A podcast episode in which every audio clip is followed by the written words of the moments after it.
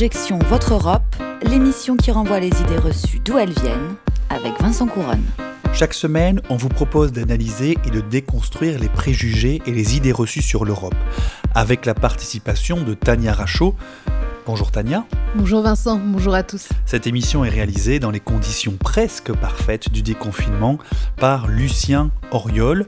La coordination est de Camille Bloomberg qui assure aussi les lectures.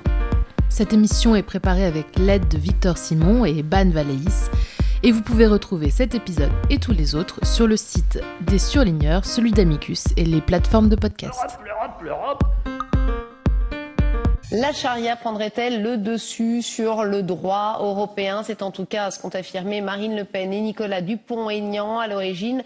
Une question euh, d'héritage en Grèce. Selon euh, le droit euh, grec, la veuve avait bien accès à l'héritage, mais les sœurs du défunt réclamaient leur part en se référant euh, cette fois à la charia.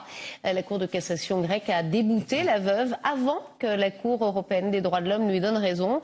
Une histoire euh, assez compliquée qui soulève une question toutefois importante. La charia aurait-elle pris le dessus sur le droit constitutionnel? Nous venons d'écouter une journaliste de la chaîne financée par le gouvernement russe, RT en français, le 25 janvier 2019. Alors quelle est l'idée reçue ici? L'idée c'est que l'Europe favoriserait, voire imposerait, une implantation rampante de la charia, au détriment bien sûr des racines chrétiennes de l'Europe. Et alors d'où vient cette légende européenne?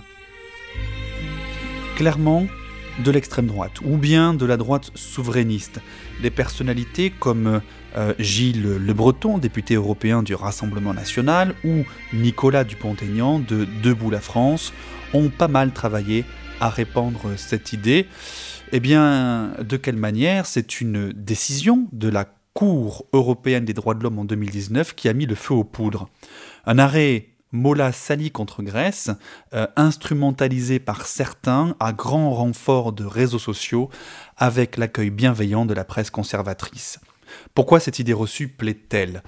Il y a deux boucs émissaires. D'abord, la gauche, longtemps accusée par le Front National d'avoir été complaisante avec l'islam pour avoir la paix dans les quartiers, l'islamo-gauchisme supposé étant un argument récurrent dans la bouche des responsables politiques de l'extrême droite, mais aussi un autre bouc émissaire, la droite libérale, accusée de faire affluer les migrants pour des raisons économiques et démographiques, la baisse de la natalité, euh, une main-d'œuvre bon marché, et puis la décision d'Angela Merkel en 2015 d'accueillir un million de réfugiés a réalimenté les théories du complot, notamment celle du grand remplacement, la fausse théorie qui prétend que les gouvernants ont un plan secret pour remplacer les Européens blancs et chrétiens par des immigrés musulmans. Et alors c'est vrai ou c'est faux? Eh bien là c'est parfaitement faux et c'est même plutôt l'inverse. L'affaire Fillon. Un ancien candidat à la présidentielle stoppé net dans sa course par les emplois de complaisance attribués à sa femme et à ses enfants, une affaire réveillée par la décision du tribunal judiciaire de Paris de condamner l'ancien Premier ministre à deux ans de prison ferme et dix ans d'inéligibilité. Mais réveillé surtout, et il n'a rien d'étonnant à ça, par une confidence de l'ancienne procureure financière, Eliane Houlette, qui a déclaré avoir subi des pressions de la part de sa hiérarchie. La polémique qui a suivi est tout sauf rationnelle. François Fillon hurle qu'il tient la preuve de l'intervention politique dans l'enquête, alors qu'en réalité, les pressions du parquet, c'était pour qu'un juge d'instruction soit nommé sur le dossier, une demande qui était celle de François Fillon à l'époque. Et oui, parce que le parquet, eh bien, il n'est pas indépendant, et vous aurez beau avoir le procureur le plus intègre, une enquête menée avec un parfait professionnalisme, vous n'empêcherez pas les accusés de penser que la justice, leur justice, n'a pas été indépendante, tout simplement parce que elle n'en a pas l'apparence. Et sur ce point, on peut espérer des jours meilleurs. Dans quelques mois, un procureur d'un nouveau genre va s'installer dans son bureau au parquet de Paris. Fin 2020, ce sera un procureur européen dont le réseau sera celui des 26 autres procureurs en Europe, sous l'autorité d'un procureur général européen auprès de la Cour de justice de l'Union européenne. Ce procureur, à la différence de ses collègues français, eh il sera totalement indépendant du pouvoir politique. Et je peux vous le dire, ça va faire des jaloux dans les couloirs du palais à Paris. Avoir un collègue qui ne reçoit d'ordre de personne, alors que eux sont liés à leur hiérarchie, le ministre de la Justice. Gageons que ce nouveau procureur européen permettra de faire des émules et de mener à l'indépendance totale du parquet français.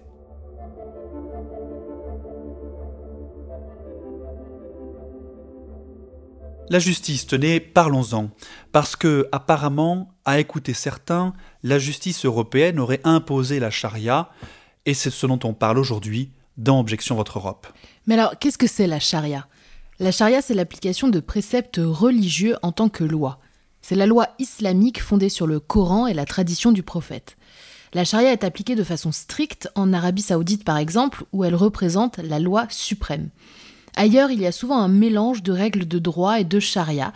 Euh, par exemple, dans la constitution du Yémen, qui y fait référence, mais euh, dans le pays, les traditions locales ont aussi une place très importante. Oui, effectivement, Tania, et l'idée selon laquelle l'Europe euh, impose la charia, eh bien, c'est une idée absolument fausse, et c'est même un véritable, on peut dire ça, un véritable coup monté de la part des extrêmes droites en Europe. Je peux le dire sans réserve aucune. C'est un mensonge pur et simple. Rarement, dans cette émission, nous pouvons être aussi catégoriques parce qu'il y a des idées reçues qui ont un fond de vérité, ou bien qui révèlent un problème spécifique qui touche l'Europe, qu'il s'agisse de l'Union européenne ou du Conseil de l'Europe. Euh, mais pas ici.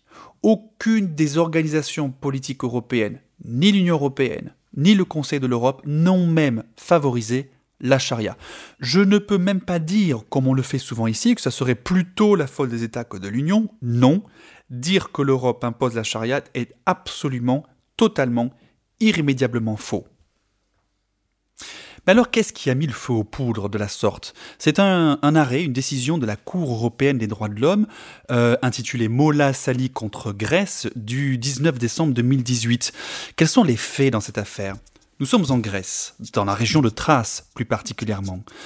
Un homme, dans son testament, lègue tout à sa femme.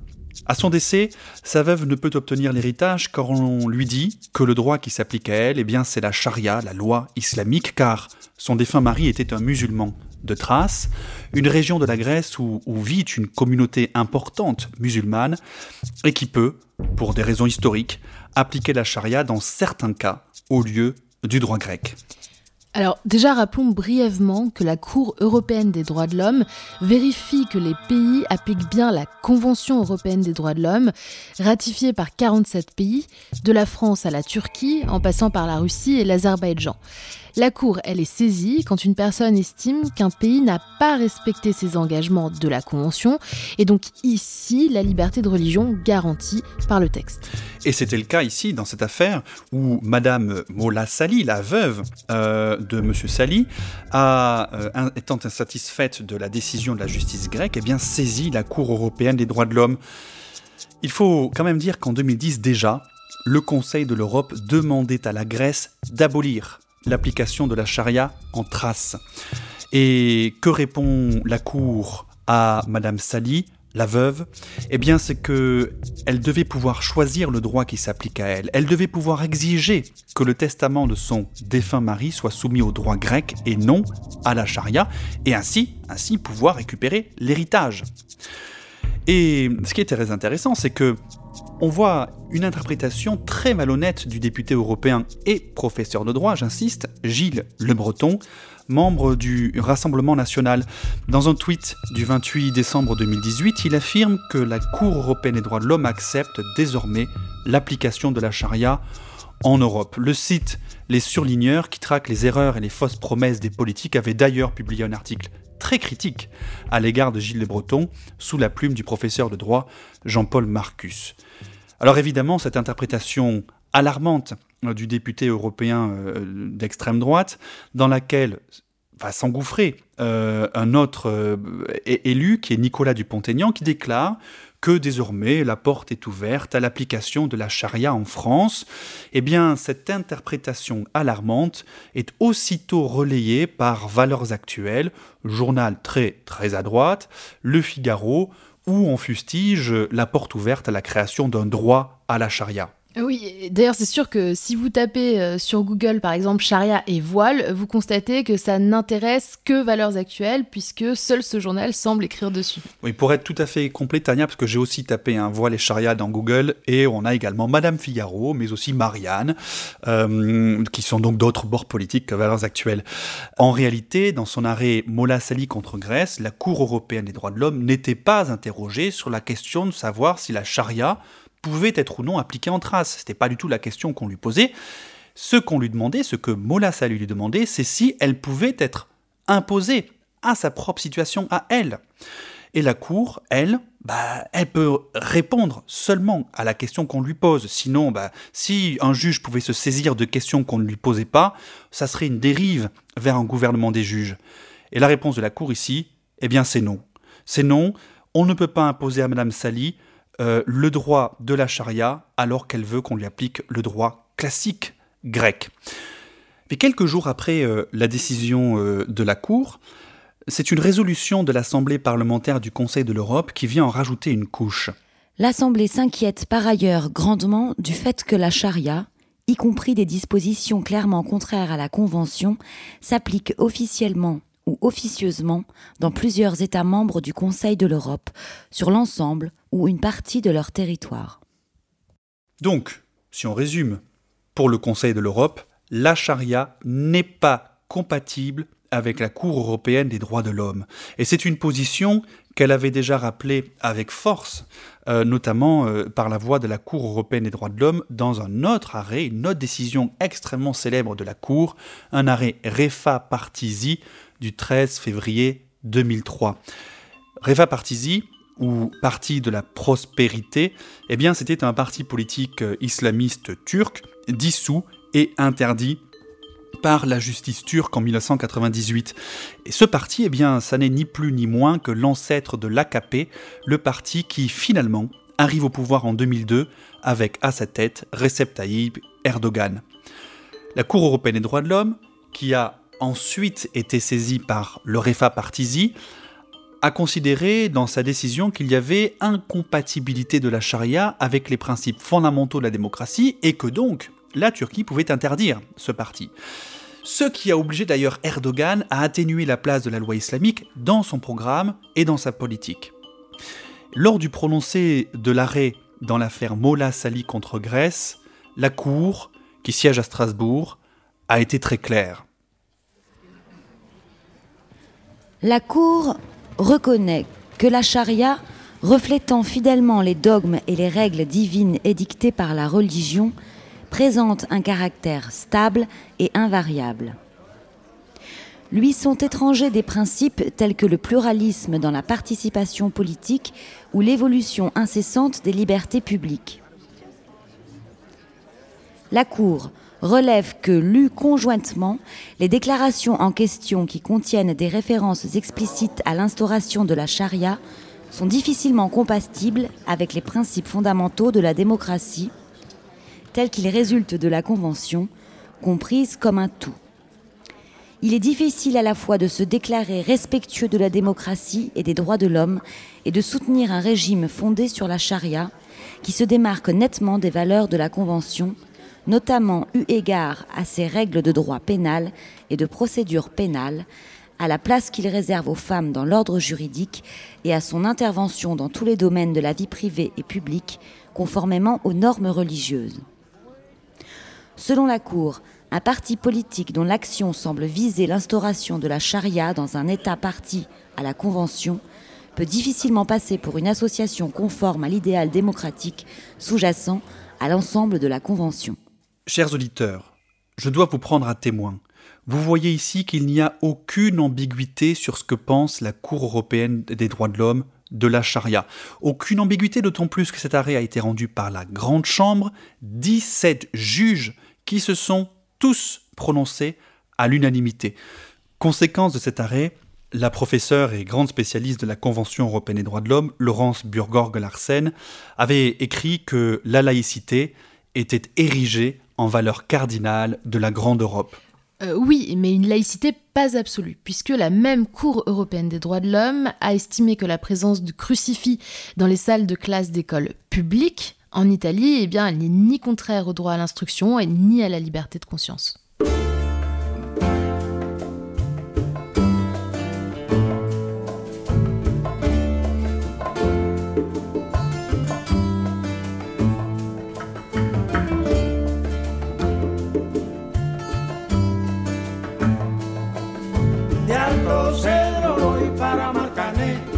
llego a puesto voy para Mayarín.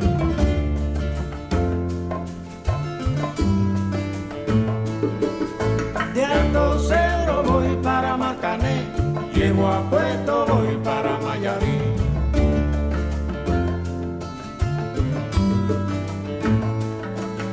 De Alto Cedro voy para Marcané, llego a puesto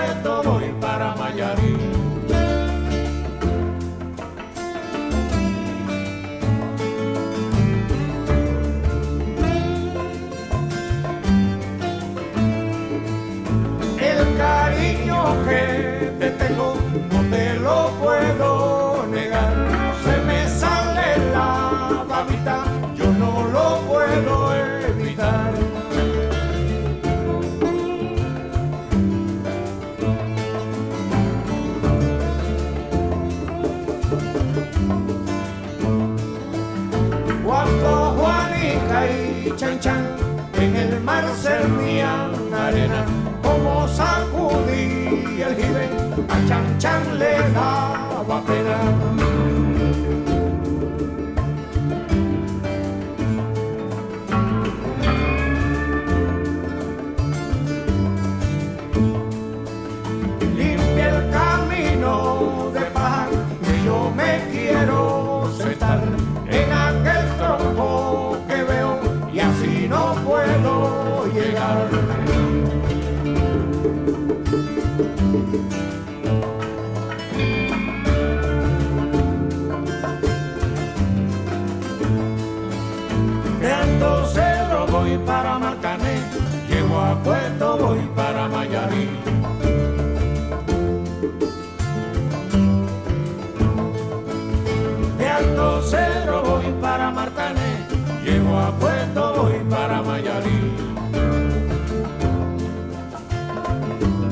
Nous venons d'écouter Chan Chan du Buena Vista Social Club.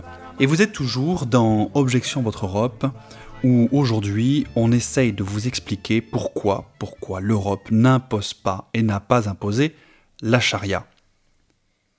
Alors l'affaire Mola Sali, eh c'est la suite d'une longue série de décisions de la Cour européenne des droits de l'homme dans laquelle elle défend la possibilité pour les États de restreindre la liberté religieuse au nom du vivre ensemble. Euh, il y a l'exemple du port du voile à l'école, euh, dont la CEDH a validé l'interdiction, euh, le port du voile intégral aussi dans l'espace public interdit et que la Cour européenne des droits de l'homme trouve tout à fait conforme à la Convention, et puis même l'interdiction du port du voile islamique dans les établissements publics, là aussi, interdiction validée par la Cour européenne des droits de l'homme. Sur la question particulière du voile à l'école en France, on a connu un débat particulièrement intense jusqu'à son interdiction pure et simple en, 2004. En 1989, Lionel Jospin, alors ministre de l'Éducation nationale, se prononce sur l'affaire du voile de Creil, une affaire qui éclate lorsque trois collégiennes sont exclues de leur établissement du département de l'Oise parce qu'elles avaient refusé d'enlever leur voile en classe. Il ne faut pas afficher à l'école les signes de différence religieuse. Donc pas de foulard par exemple ça voudrait dire ça. Mais je mets avant cela un autre principe, qui est que l'école, en France, doit accueillir tous les enfants. L'école ne doit pas être un lieu de refus ou d'exclusion. Et, à mon avis, le fait qu'un enfant arrive avec un foulard ne doit pas être un motif pour l'exclure ou pour ne pas accepter, ne pas l'accepter à l'école. Et on voit donc, à partir de là, qu'une version de plus en plus stricte de la laïcité s'impose, et jusqu'à même servir les intérêts d'entreprises qui veulent maîtriser leur image. Tout commence avec euh, l'affaire Babilou, du nom de cette crèche qui avait licencié une salariée parce qu'elle portait le voile islamique. Euh, s'en est suivi l'adoption d'une loi par le Parlement français en 2015 et qui permet aux entreprises de prévoir dans leur règlement intérieur l'interdiction du port de signes religieux Et puis, et puis, c'est l'affaire Bougnaoui. L'affaire Bougnaoui, du nom de cette jeune ingénieure d'études, licenciée par Micropole, une société de conseil dans le domaine des données personnelles. Elle a été licenciée, Madame Bougnaoui, parce que elle avait porté un voile islamique lors d'un rendez-vous avec un client, client qui s'était plaint auprès de sa société. L'affaire est allée jusqu'à la Cour de cassation, puis jusqu'à la Cour de justice de l'Union européenne, car Asma Bougnaoui s'estimait victime de discrimination. Et puis finalement, dans sa décision rendue en mars 2017, la Cour de justice de l'Union nous dit que une entreprise peut exiger l'absence de signes religieux en son sein, et par là même, elle confirme indirectement la loi française à la suite de l'affaire Babylou. En clair, aujourd'hui en France, l'interdiction de porter le voile ne concerne pas que le voile intégral dans la rue. Ça n'est pas limité aux fonctionnaires qui ne peuvent pas porter de signes religieux du tout, mais cette interdiction peut s'appliquer à des personnes dans une entreprise privée sous certaines conditions. Écoutons maintenant euh, un, extrait euh, d'un séminaire à l'Université d'Aix-Marseille et on entend le professeur de droit Loïc Azoulay en 2017. Et puis cette construction, surtout, elle est politiquement risquée. Parce que, en faisant intervenir les besoins existentiels, les émotions, elle risque de favoriser des formes d'existence motivées par la seule idée du développement personnel, pour prendre un terme de la jurisprudence de la Cour européenne des droits de l'homme, par le libre choix subjectif de choisir son lien de rattachement, sans considération des capacités de tolérance euh, de la société d'accueil. C'est le piège classique de l'autonomie, si vous voulez, euh, qui peut conduire à des excès, à des abus. Alors, ce que je dis, c'est que dans la jurisprudence, on voit que la Cour se débat avec cela elle se débat avec la question des limites de l'autonomie. Pour la justice européenne, donc, on voit bien que la religion doit pouvoir certes être protégée lorsqu'elle est exercée dans l'intimité, mais que ces manifestations peuvent très bien être encadrées par une entreprise. Donc, pour résumer, sur la charia, la Cour européenne des droits de l'homme est on ne peut plus univoque, elle n'est pas compatible avec les droits de l'homme en Europe. Et de son côté, la Cour de justice de l'Union européenne ne favorise pas non plus la manifestation des convictions religieuses, dont l'islam. Chers auditeurs, avec ce lourd dossier, je ne sais toujours pas pourquoi, l'idée selon laquelle l'Europe imposerait la charia est une idée qui circule encore et avec autant de vigueur. Mais je crois surtout qu'on en a assez dit sur le sujet et que c'est l'heure, Tania, de votre chronique Droits de l'homme. Bon, Tania, et les droits de l'homme, bordel vous avez pris prétexte euh, aujourd'hui de la question du voile pour nous parler, je crois, de mode. Personne ne peut raisonnablement et sérieusement dire que la France est le pays des droits de l'homme. Oui, pas tout à fait de la mode, mais nous allons parler chiffon, Vincent, et surtout de jupes et de robes.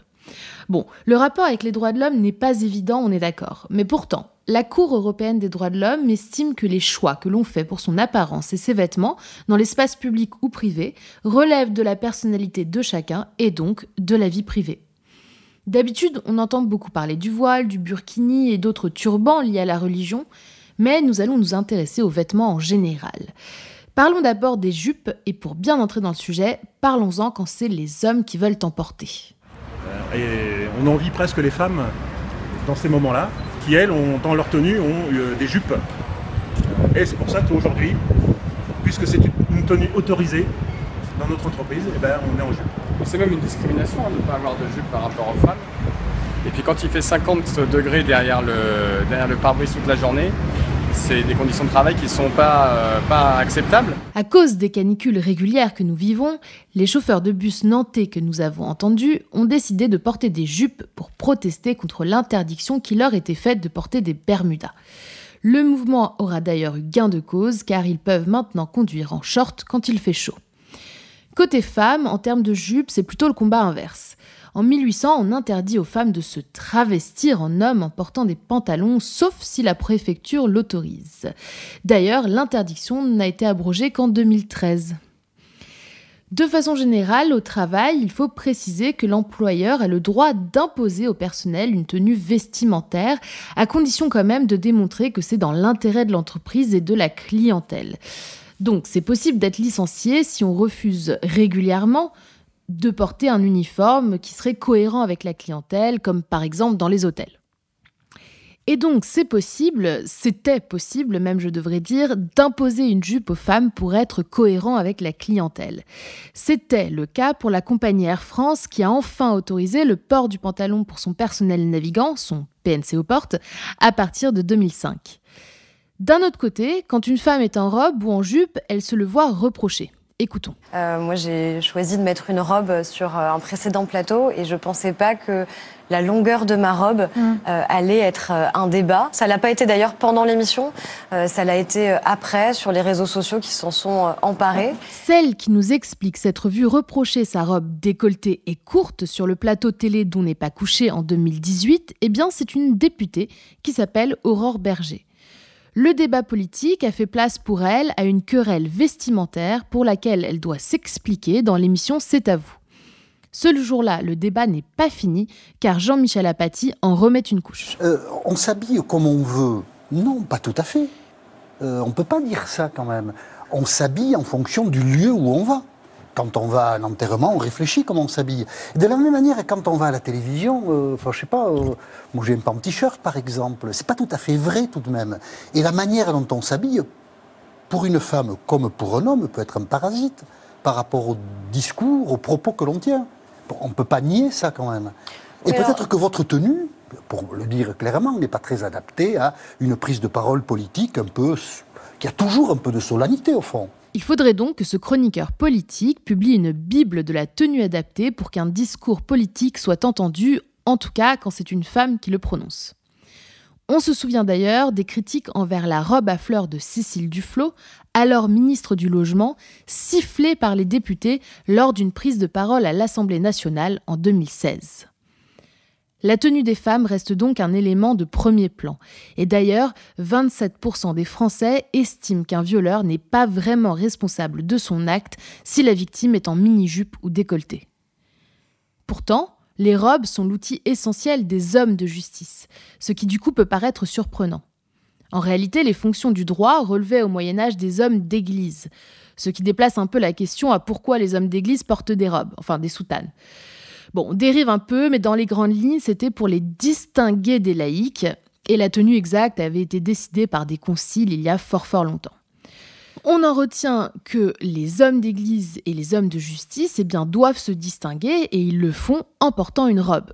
Mais du coup, euh, ça distingue les hommes de justice, mais les femmes de justice, elles portent déjà des robes? Et vous, Vincent, est-ce que vous pensez vraiment que votre tenue est adaptée à cet enregistrement? Je ne répondrai pas, Tania, à cette question, parce que l'avantage de la radio, vous voyez, c'est que personne ne vous voit. Merci à tous, en tout cas, de nous avoir écoutés. Objection Votre Europe, c'est terminé pour aujourd'hui. Rendez-vous au prochain épisode sur le site d'Amicus Radio et des surligneurs. Toutes les références et les extraits sonores sont à retrouver sur la page de l'émission sur le site d'Amicus Radio. Et puis pour l'actu, comme d'habitude, vous nous suivez sur les réseaux sociaux. À bientôt.